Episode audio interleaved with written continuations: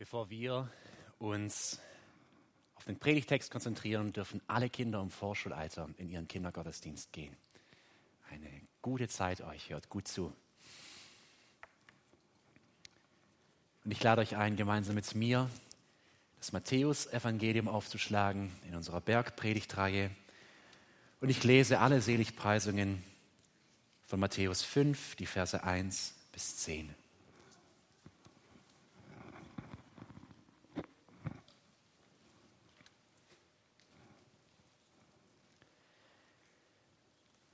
Als er, das ist Jesus, die Volksmengen sah, stieg er auf den Berg und als er sich gesetzt hatte, traten seine Jünger zu ihm.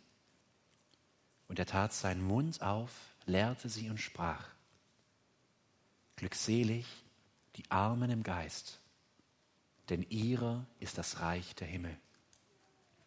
Glückselig die Trauernden, denn sie werden getröstet werden. Glückselig die Sanftmütigen, denn sie werden das Land erben. Glückselig, die nach der Gerechtigkeit hungern und dürsten, denn sie werden gesättigt werden. Glückselig die Barmherzigen, denn ihnen wird Barmherzigkeit zuteil werden. Jetzt der heutige Predigtvers. Glückselig, die reinen Herzens sind, denn sie werden Gott sehen. Glückselig die Friedensstifter, denn sie werden Söhne Gottes heißen. Glückselig die um der Gerechtigkeit willen verfolgten, denn ihrer ist das Reich der Himmel. Herr, heilige uns in der Wahrheit. Dein Wort ist Wahrheit. Amen.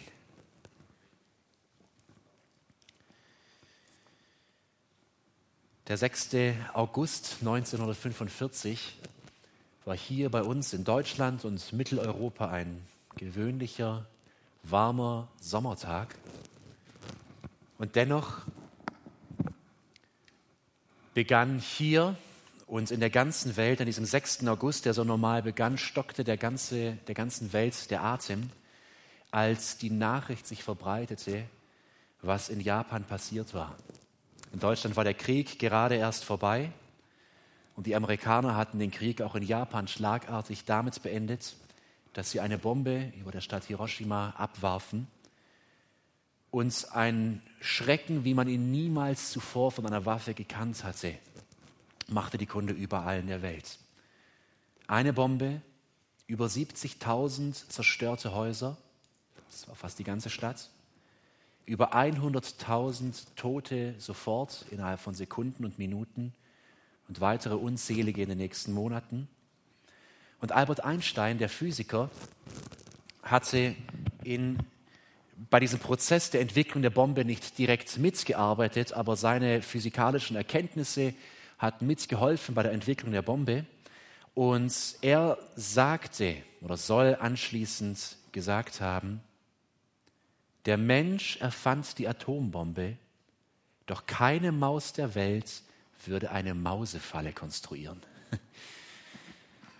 Eine Maus käme nicht auf die Idee, für seine Mitmäuse eine Falle zu bauen. Warum auch? Der Mensch aber setzt sich hin, nimmt Millionen in die Hand, Jahre an Planung und Arbeit und Entwicklung, um auf einen Knopf drücken zu können und innerhalb von Sekunden und Minuten Hunderttausenden das Leben zu nehmen. Noch während die Bombe entwickelt wurde, also vorher, und langsam diese unfassbare Sprengkraft offenbar wurde bei den ersten Tests, damit hätte auch niemand gerechnet, dass es doch so gewaltig sei, da soll Einstein gesagt haben, wir haben jetzt ein Problem. Das Problem ist nicht diese Bombe. Das Problem ist das menschliche Herz. Wüsste nicht, dass Einstein Theologe gewesen wäre, eher genau das Gegenteil. Aber er trifft hier eine zutiefst theologische Aussage über das Wesen des Menschen. Das Problem ist nicht die Bombe, das, nicht das Werkzeug ist das Problem. Das Problem ist unser Herz. Auch Jesus nimmt diesen Begriff des Herzens in, zum Beginn der Bergpredigt, wenn er sagt, glückselig die reinen Herzens sind, denn sie werden Gott schauen. Und ich glaube, in Anbetracht von Geschehnissen wie Hiroshima 1945, so vielen anderen Ereignissen unserer Zeit, ich meine, schlag die Tageszeitung auf, da sollte es uns überhaupt nicht verwundern, dass Jesus so etwas sagt, denn offensichtlich haben wir ein Problem. Wer sagt, der Mensch hat kein Problem, der ist blind, der macht die Augen nicht auf. Malcolm Muggeridge, das war ein ganz bekannter amerikanischer Journalist, sagte einmal, die Bosheit, die Verderbtheit des Menschen ist die bestbezeugte Tatsache, aber auch die am meisten geleugnete. Jeder weiß es, jeder sieht es und trotzdem leugnet es irgendwie jeder und sagt, ach, so schlimm ist es nicht. Wenn Jesus vom reinen Herzen spricht, wirft er ja ein Problem auf, indem er sagt, es gibt offensichtlich auch den gegenteiligen Zustand eines unreinen Herzens. Eines Herzens, das böse ist, ein Herz, das ein Problem hat. Ihr Lieben, die Welt um uns herum all die philosophischen Schulen, all die Psychologie, die hat keine Antwort, keine bleibende Antwort auf die Frage danach, wie werde ich meine Schuld los? Wisst ihr, was seit Freud ganz heruntergebrochen die Antwort ist? Leg dich auf eine Couch, lass in deiner Vergangenheit rumwühlen, lass herausfinden, dass deine Mutter damals deine Puppen versteckt hat und deswegen bist du jetzt Alkoholiker. Ja, also irgendwas in deiner Vergangenheit ist passiert und das hat dich zu dem gemacht, was du bist. Da steckt schon eine Wahrheit drin. Natürlich beeinflussen uns unsere Umstände, aber was ist das für eine Antwort? Was ist das für eine Lösung? Anna Russell, das war eine, eine Komödiantin, kann man das sagen, ähm, eigentlich eine Sängerin, eine Volkssängerin aus dem letzten Jahrhundert in England. Die hat ein ganzes Volkslied geschrieben zu genau diesem Thema wo sie sagt, ich ging zu meinem Psychiater, legte mich dort auf die Couch und dort erzählte ich ihm all die Dinge runter, also dass meine Mama meine Puppen versteckt hat, deswegen bin ich jetzt Alkoholiker, dass ich Streit mit meinen Brüdern hatte und ähm, deswegen kann ich jetzt in meiner Ehe nicht treu sein. Und so, also sie zeigt offensichtlich mit Übertreibung auf, was für eine Antwort soll das sein? Letztendlich ist die Antwort, du bist nicht schuld, die anderen waren's. Aber das hilft uns nicht einen Zentimeter weiter. Jesus seine Antwort auf Schuld, auf die Unreinheit in uns, geht direkt ins Herz, ja, sprichwörtlich. Er packt das Problem bei der Wurzel. Und Jesus gibt uns in dieser Seligpreisung die Antwort. Was meint Jesus? Das ist unsere erste Frage. Was meint Jesus, wenn er von einem reinen Herzen spricht? Wir haben hier ein Problem von unserem Sprachverständnis. Wenn wir vom Herzen sprechen, meinen wir meistens auch nicht das Organ, das Blut pumpt, sondern in der Regel unsere Gefühlswelt. Wir spielen oft Herz und Verstand aus. Wir sagen, ja, das war halt eine Gefühlsentscheidung oder eine Herzensentscheidung. Damit meinen wir, es war halt in unseren Emotionen haben wir diese Entscheidung getroffen. Also Herz im Gegensatz zum Verstand, zum Kopf. Aber damit kommen wir hier überhaupt nicht weiter, weil Jesus und die Juden zu seiner Zeit verstanden unter dem Herzen was ganz anderes. Dieses Wort Herz wird über 1000 Mal in der Bibel verwendet. Das sollte uns zeigen, das ist ein wichtiges Wort. Ja? Das ist wirklich zentral. Warum wird dieses Wort so oft verwendet? Offensichtlich nicht als Organ, das manchmal auch, aber sehr selten, sondern das Herz im biblischen Sinn. Das ist der Sitz, die Zentrale des geistigen und seelischen Menschen. Also nimm den Körper weg. Und das, was bleibt, die Person, das Ich, die Persönlichkeit, das ist das Herz.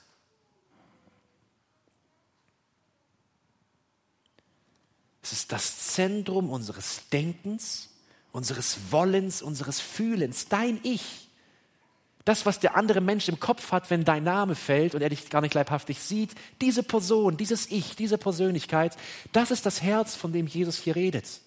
Wir könnten diesen Vers fast so lesen aus unserem Verständnis und sagen, glückselig, die eine reine Persönlichkeit haben, ein reines Ich haben. Wenn Jesus also von einem reinen Herzen spricht, dann meint er, oder sagt ja indirekt ja auch aus, dass es auch ein Gegenteil geben muss, ein unreines Herz. Lass uns damit einmal beginnen. Was ist ein unreines Herz, ein unreines Ich, eine unreine Person? Zuerst einmal zeigt uns die Bibel mit diesem Begriff Herzen eine ganz besondere Stellung für den Menschen aus. Wir finden nie, dass über ein Tier gesagt wird, dass es ein Herz hat. Also offensichtlich hat es eins, ein Organ, aber nicht dieses Ich, nicht diese Person, nicht diese Persönlichkeit. Keine Seele, kein Geist, der über diesen Körper hinaus weiterleben wird, wie bei uns Menschen. Übrigens bist du dir dessen bewusst, dein Ich, deine Person, wie Gott sie geschaffen hat, wird es niemals mehr nicht geben. Einmal erschaffen und für immer da. In aller Ewigkeit. Der Körper wird vergehen, aber das, was bleibt, das Herz, die Person, bleibt bestehen.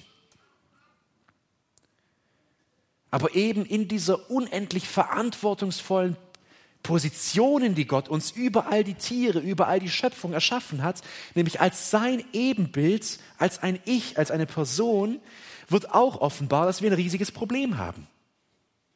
Dieses Ich, deine ganze Person, ist von einem Virus infiziert, das sich Sünde nennt, das unrein ist, ungerecht, falsch.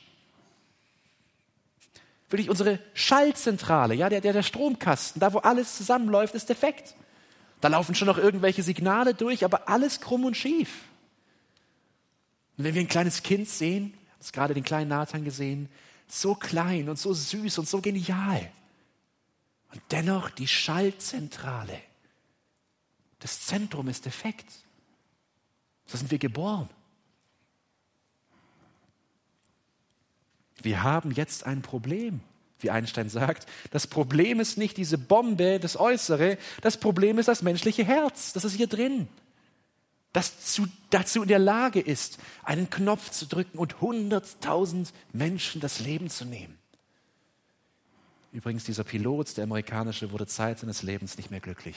Er musste sein, den Rest seines Lebens mit dieser Schuld leben und hat es nicht verkraftet, wie wir, glaube ich, gut auch nachvollziehen können.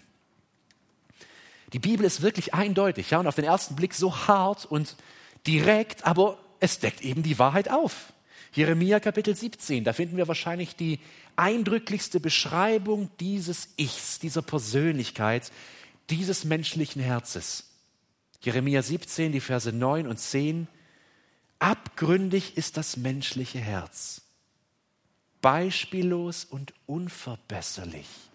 Wer kann es durchschauen? Und die furchterregende Antwort, ich, Jahwe, sehe bis auf den Grund. Das, was wir so gut verbergen können, das vor den Liebsten um uns herum, unsere Gedanken, unser Wollen, unsere Gefühle. Er sieht es. Für ihn sind wir Gläsern. Er blickt bis in das letzte Kämmerlein und sieht alles. Und jetzt in Jeremia 17 die göttliche Stimme, ich prüfe die geheimsten Wünsche, um jedem zu geben, was er verdient. Und zwar aufgrund seiner Taten. Ich werde das nie vergessen, wie ich vor einigen Jahren im Praktikum, im Lehramtsstudium war, in Lorch an einer Schule. Und ich bin mit meiner Mentorin auf eine Wanderung gegangen mit den Schülern, haben uns über die Schüler unterhalten. Und sie hat ziemlich viel geklagt, wie böse die sind und was nicht klappt und wie das früher auch anders war und besser. Natürlich war ja früher alles besser. Und ich weiß nicht warum, aber mir kam der Vers in den Sinn und ich habe den eher so vor mich hingemurmelt. Ja, abgründig ist das menschliche Herz, beispiellos und unverbesserlich. Bis sie stehen und sagte, ist das aus der Bibel? Ja, genau, Jeremia. Da glaube ich nicht. Mir komisch, du hast aber gerade ziemlich eindrücklich genau das beschrieben. Aber weil es eben in der Bibel steht, dann glaubt man es nicht. Äh, eigentlich sieht es jeder um uns herum. Ja, das ist, die Bibel deckt hier nicht, wow, das hätte ich ja nie gedacht. Es ist offensichtlich, dass hier was grundlegend falsch läuft. Das Problem ist, wenn man den Finger mal in die Wunde legt, dann ist unsere erste Reaktion, ich ein Sünder, ich ein unreines Herz. Hör auf. Klar mal ein bisschen, aber ja, das ist unsere Reaktion, das wollen wir nicht annehmen. Niemand hat auch sonst eine Lösung, aber trotzdem darfst du das nicht sagen. Jesus bestätigt diese Aussage aus Jeremia in Matthäus 15, Vers 19 über den wahren Zustand in uns. Matthäus 15, Vers 19, denn aus dem Herzen des Menschen kommen die bösen Gedanken und mit ihnen alle Arten von Mord, Ehebruch, sexueller Unmoral, Diebstahl, falschen Aussagen, Verleumdungen. Puh. Deine perversen Gedanken oder unreinen Taten oder selbst Dinge wie zum Mord und andere Dinge kommen nicht von äußeren Einflüssen in dich rein, sondern das bist du und das bin ich. Und deswegen tragen wir die volle Verantwortung dafür. Die volle. Das ist in mir geboren, in meiner kaputten Schaltzentrale. Da, da läuft was grundlegend schief und das kommt aus mir. Natürlich können Umstände das nochmal bekräftigen. Falsche Erziehung dann nochmal in falsche Wege leiten, schlimme, schlimme Behandlungen nochmal das bekräftigen, aber letztendlich kommt es aus mir und dir, aus dem Herz, aus der Person selbst heraus. Und ein Ziel der Bergpredigt ist es, nicht das Hauptziel, aber ein Ziel, diesen Schmutz, der da ist, einmal gründlich aufzudecken, so richtig mal in diesen Dreckstopf reinzugehen und zu rühren, dass da mal alles, die ganze Schlacke raufkommt und man mal wirklich sieht, was da ist. Jesus macht in Kapitel 5, da dreht er ordentlich in diesem Gefäß. Und wer Kapitel 5 in der Bergpredigt liest, ihr habt gehört, ich habe zu den Alten gesagt, dass ich aber sage euch, und nicht ertappt ist, davon, von seiner Gier, von seinem Hass, von seiner Untreue, von seinen Rachegedanken, von seiner sexuellen Unreinheit, der will das nicht sehen, weil es so offensichtlich ist.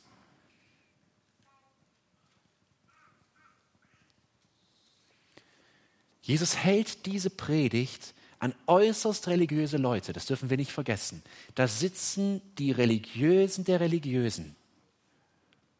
Wir würden fast schon sagen, die Sektierer, ja, weil das war wirklich sektenhaft, wie die Pharisäer gelebt haben.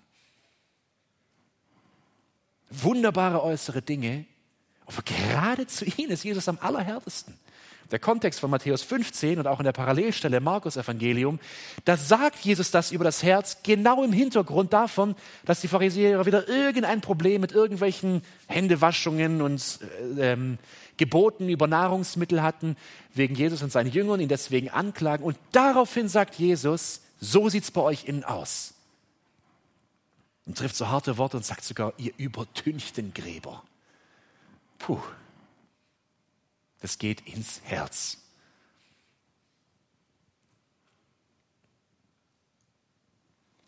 Jesus sagt, nennt seinen Anspruch in, in, Matthäus 5, Vers 20, der zentrale Vers der Bergpredigt.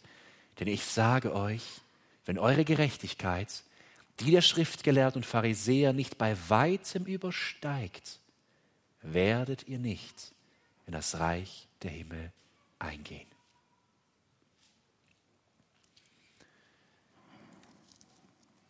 Das heißt, wir könnten im Umkehrschluss sagen zu unserer Seligpreisung, bemitleidenswert, wer ein unreines Herz hat. Wer in diesem Zustand lebt und nie Befreiung davon erfährt. Bemitleidenswert. Das Leben ein einziger Kampf gegen sich selbst letztendlich, gegen die Sünde in einem. Aber es ist so herrlich, dass Jesus, obwohl er mit diesem Anspruch kommt, obwohl er sagt, mein Vater ist heilig und wer in meinem Reich lebt, ist auch heilig, beginnt er die Bergpredigt mit diesen hoffnungsvollen Aussagen glückselig, also wirklich zutiefst erfreut, zutiefst zufrieden. Glücklich zu preisen ist der, der ein reines Herz hat. Und damit sagt er ja, es gibt die Möglichkeit, das zu bekommen. Er deckt nicht nur auf mit dem Spiegel, er hilft. Es gibt einen Ausweg. Und wo die Welt sagt und einen damit vertröstet, Ja, die anderen sind halt schuld, die Gesellschaft, die Politik, deine Eltern, deine Geschwister, irgendwer war halt schuld, dass du in dieser Misere bist. Sagt Jesus auf den ersten Blick so hart, nein, nein, nein, du bist schuld. Kommt aus dir heraus. Aber ich kann dir helfen. Komm zu mir. Nimm meine Hand.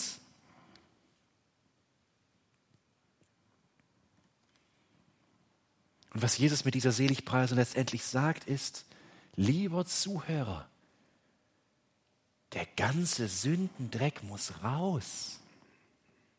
Das muss raus aus deinem Herzen. Du hast Hass im Herz. Du hast Zorn im Herzen. Du hast Geiz im Herzen. Du hast Sucht im Herzen.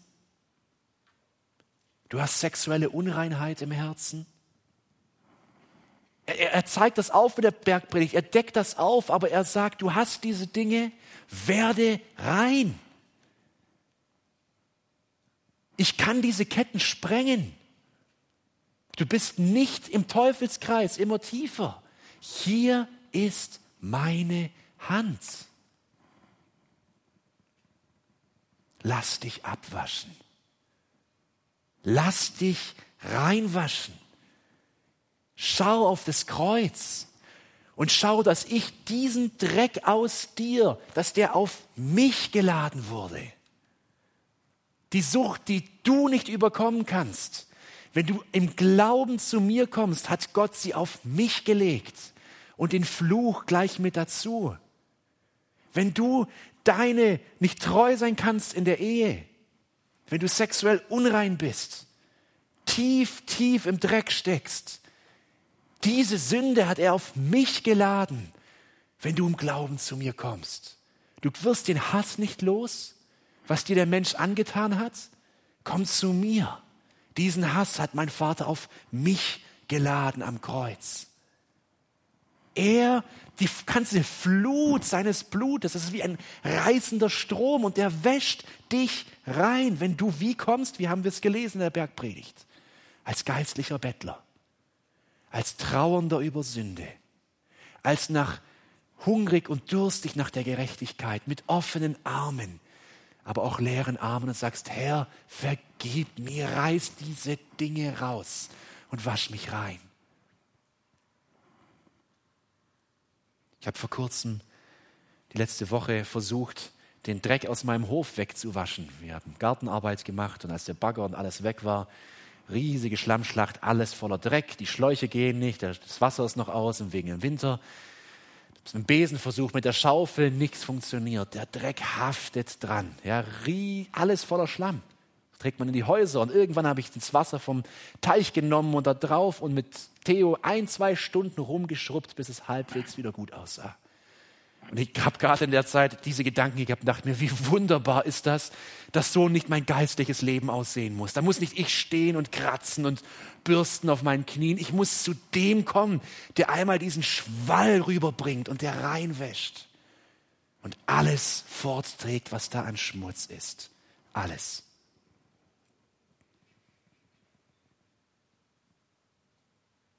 Bist du dir dessen bewusst? Mit was auch immer du kommst. Jesus hat die Macht, die Schuld aus deinem Inneren zu nehmen und die Macht der Sünde zu sprengen. Wie groß die Schuld auch ist, wie unrein das Herz auch ist, das Kreuz ist größer. Wie tief du liegst, der Arm Jesu reicht bis zu dir, glaub mir. Paulus sagt es so eindrücklich, die Macht, die Jesus Christus von den Toten auferweckt hat, diese Macht wirkt in dem Gläubigen. Oh, aber deine Sucht, mit der wird Gott nicht fertig, oder? Niemals. Da steht er ratlos davor. Dein Hass ist so groß, da ist selbst Gott am Ende seiner Weisheit, oder? Nein! Aber du musst es ihm bringen, es vor ihm abladen. Alles rausschmeißen. Was folgt diesem reinen Herzen? Wenn das Herz rein ist, wenn ein Mensch vom Reich der Sünde, wo die Ketten so um ihn lagen, über das Kreuz, über die Vergebung des Blutes Jesu in das Reich Gottes eingetreten ist, wenn er von neuem geboren ist, wenn er dieses neue Herz hat nach Hesekiel 36, was folgt dann? Eine neue Person. Wenn das Herz die Person ist, dann gibt es da eine neue Person, also wirklich im wahrsten Sinn des Wortes. Da ist ein neuer Mensch, der so neu ist, dass es auch einem Außenstehenden nicht verborgen bleiben kann. Wer ein reines Herz hat, ist eine neue Person und Menschen um ihn herum werden das sehen. Das ist nicht vielleicht mal, es wird so sein, weil es eine Person ist, die jetzt Gott gehört und in der der Heilige Geist lebt und wirkt. Wenn ein Mensch also ein neues, reines Herz bekommt, wird er für andere erkennbar eine neue Person. Überlegt mal, das ist doch ganz einfach. Aus diesem, das alte Denken, das alte Wollen, das alte Fühlen ist weg. Das ist begraben mit Jesus Christus. Wunderbar durch die Taufe symbolisiert das Untertauchen. Und jetzt ist ein neues Wollen da, ein neues Fühlen, ein neues Denken, eine neue Person. Petrus schreibt es sehr eindrücklich in 1. Petrus 1, die Verse 14 bis 16. Da sagt er, gehorcht Gott. Warum? Weil ihr seine Kinder seid. Fallt nicht in eure alten, schlechten Gewohnheiten zurück. Also offensichtlich gibt es die Möglichkeit, auch wenn ich in seinem Reich lebe, kann das Alte, diese alten Muster, diese alten Gewohnheiten wieder überhand nehmen mich wieder füllen mit Unreinheit. Aber er sagt, passt da auf, fallt da nicht zurück in das Alte. Gebt eure Siege, die ihr durch den Geist Gottes errungen habt, nicht einfach kampflos auf. Kämpft dagegen an. Wie? Damals wusstet ihr es nicht besser. Aber jetzt sollt ihr in allem, was ihr tut, heilig sein.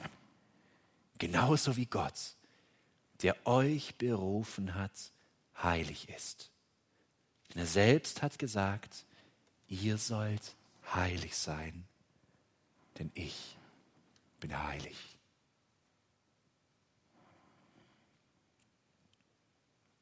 Johannes sagt dasselbe. In anderen Worten, in seinem ersten Brief, Kapitel 3, die Verse 5 bis 6. Und wisst ihr, und ihr wisst, dass Jesus kam, um die Sünden der Menschen wegzunehmen, denn er ist ohne Sünde. Wer also mit ihm lebt, in seinem Reich, das uns die Bergpredigt schildert, sündigt nicht. Wer aber weiter sündigt, hat ihn nicht erkannt oder nicht begriffen, wer er ist. Also ein Mensch, der sagt, ja, ich lebe mit ihm, ich lasse mich taufen, ich bezeuge das vor Menschen. Ich komme in die Gemeinde. Ich will mit ihm leben und lebt genauso weiter wie hier. Da sagt Johannes, ihr Lieben, belügt euch nicht. Seid nicht solche Narren, euch selber zu belügen. Wenn euer ganzes Leben immer noch so ist, wie sagt es hier, dann habt ihr ihn nicht erkannt oder nicht begriffen, wer er ist. Das Wunderbare ist, der Kampf der in uns tobt, der geistliche Kampf, ist in erster Linie nicht ein Kampf um diese Früchte, um Liebe, um Geduld, um Barmherzigkeit. Es ist ein Kampf um das reine Herz. Es ist ein Kampf darum, all das Alte auszuräumen, zu bekennen. Und wenn ich merke, da ist es wieder, dieser, dieser Hass auf die Person von früher kommt wieder hoch, zu sagen, nein mit Jesu Kraft, selig sind die reinen Herzens sind, ich will mich reinhalten. Ich merke, die Gedanken, diese Sucht kommt wieder und ich sage, nein, ich behalte mein reines Herz. Herr, hilf mir. Und ich merke, diese Rede, diese Art zu reden, ich komme wieder in alte Muster, eine schwere Zeit gerade und ich merke, es kommt alles wieder hoch und ich sage, nein, Herr, Schenk mir dieses reine Herz, hilf mir. Merkt ihr diesen Kampf? Der Kampf, den wir zuallererst kämpfen, ist dieser Kampf, von dem Jesus hier redet, der Kampf um das reine Herz. Warum? Ich war überrascht, wie viele Bibelstellen es gibt, die das bezeugen. Nur dort, wo ein reines Herz ist, wirkt und lebt der Geist Gottes. Und er ist es, der in dem reinen Herz all das bewirkt, wonach wir uns so sehen. Diese Liebe, dieses Ausharren, diese Geduld, die Standfestigkeit und all die Dinge, die Früchte des Geistes. Wir finden fast nie die direkte Aufforderung im Neuen Testament, tut dieses, liebt, seid gehorsam. Meistens, wir finden sehr häufig in den Briefen die Befehle, aber immer aufbauend auf der Lehre des reinen Herzens. Immer aufbauend auf der Lehre des Evangeliums, dass wir reingewaschen sind und uns rein behalten sollen, dass der Geist Gottes Raum hat zu wirken und uns neu zu machen.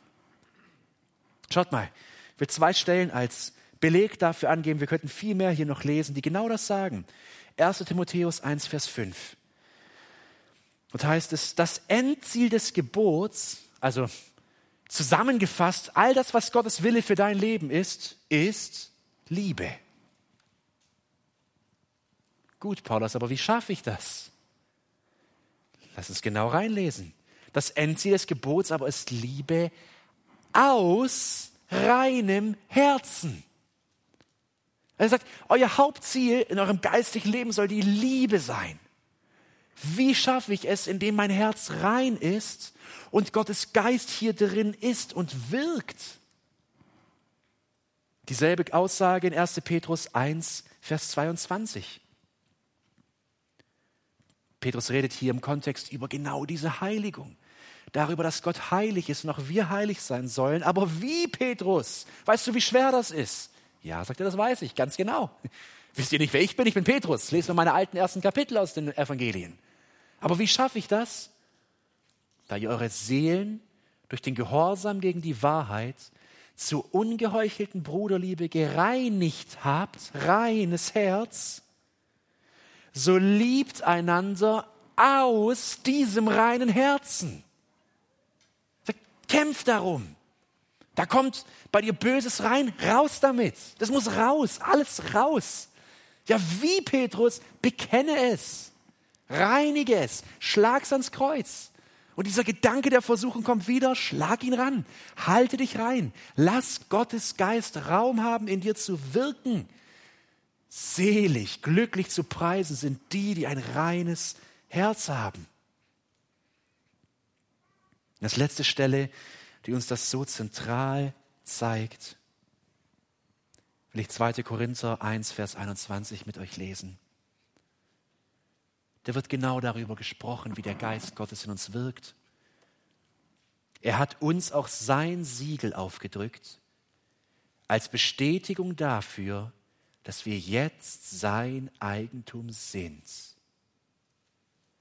und hat uns seinen Geist nicht nur gegeben, ins Herz gegeben, als Unterpfand und Anzahlung für das, was er uns noch schenken will. Was war das Herz nochmal? Deine Person. In dir lebt und wirkt Gottes Geist, wenn du von neuem geboren bist. Und er wirkt diese Dinge, von denen Jesus in der Bergpredigt spricht. Feindesliebe, Sanftmut, Geduld, Ausdauer, Liebe. Aber betrüb ihn nicht. Dulde keine Schuld in dir. Epheser 4, Vers 30. Und betrübt nicht den Heiligen Geist Gottes. Du fragst dich, warum du seit Jahren am selben Punkt stehst, gefühlt nicht einen Millimeter weiter gekommen bist. Hast du ein reines Herz? Ich meine nicht, dass du dich immer neu bekehren sollst. Du bist, wenn du übers Kreuz gegangen bist und durch das Blut reingewaschen bist, ein für allemal sicher bei ihm. Aber das Hauptmerkmal ist jetzt dein Kampf um ein reines Herz, dass der Geist in dir wirken kann. Konzentriere dich nicht auf deine Sucht. Konzentriere dich nicht auf deine Sünde. Was soll denn das bringen? Den ganzen Tag, oh, mit meiner Gedankenkraft jetzt die Sucht wegbeamen. Wie soll das gehen?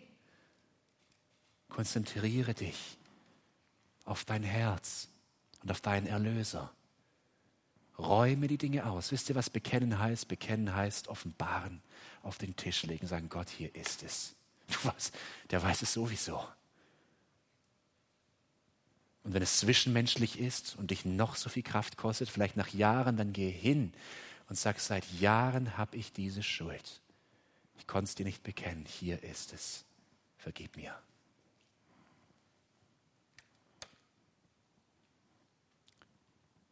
Warum sind die glückselig, die ein reines Herz haben? Das ist offensichtlich. In manchen Seligpreisungen vorher war das echt schwer, das herauszufinden. Warum soll ein Armer im Geist glücklich zu preisen sein? Warum soll ein Trauernder glücklich sein? Ich glaube, hier verstehen wir es sofort, weil wir dieses Schuldbewusstsein haben. Glücklich ist der, der ein reines Herz hat ohne Gewissensbisse, ohne Druck, ohne diese Last, ohne in seiner Vergangenheit rumwühlen zu müssen. Einfach indem er auf die Knie geht und ernst und im Glauben all die Dinge nennt, die in ihm sind und aus ihm kamen. Und Gott wird diese Quellen in uns, die Quellen der Bosheit, abschneiden. Manchmal durch harte Prozesse aber er hat es versprochen.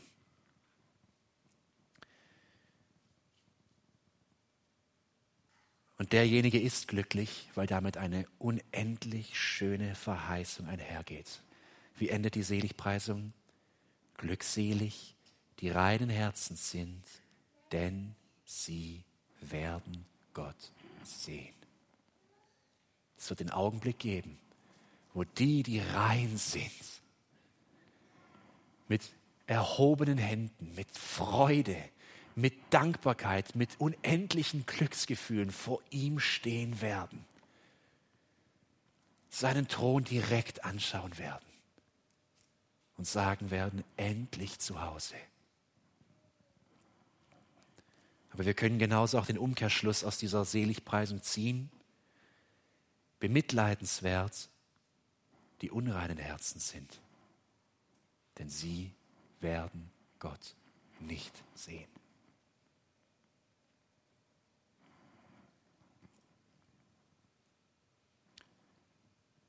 Ihr Lieben, Gottes Wort ist so klar.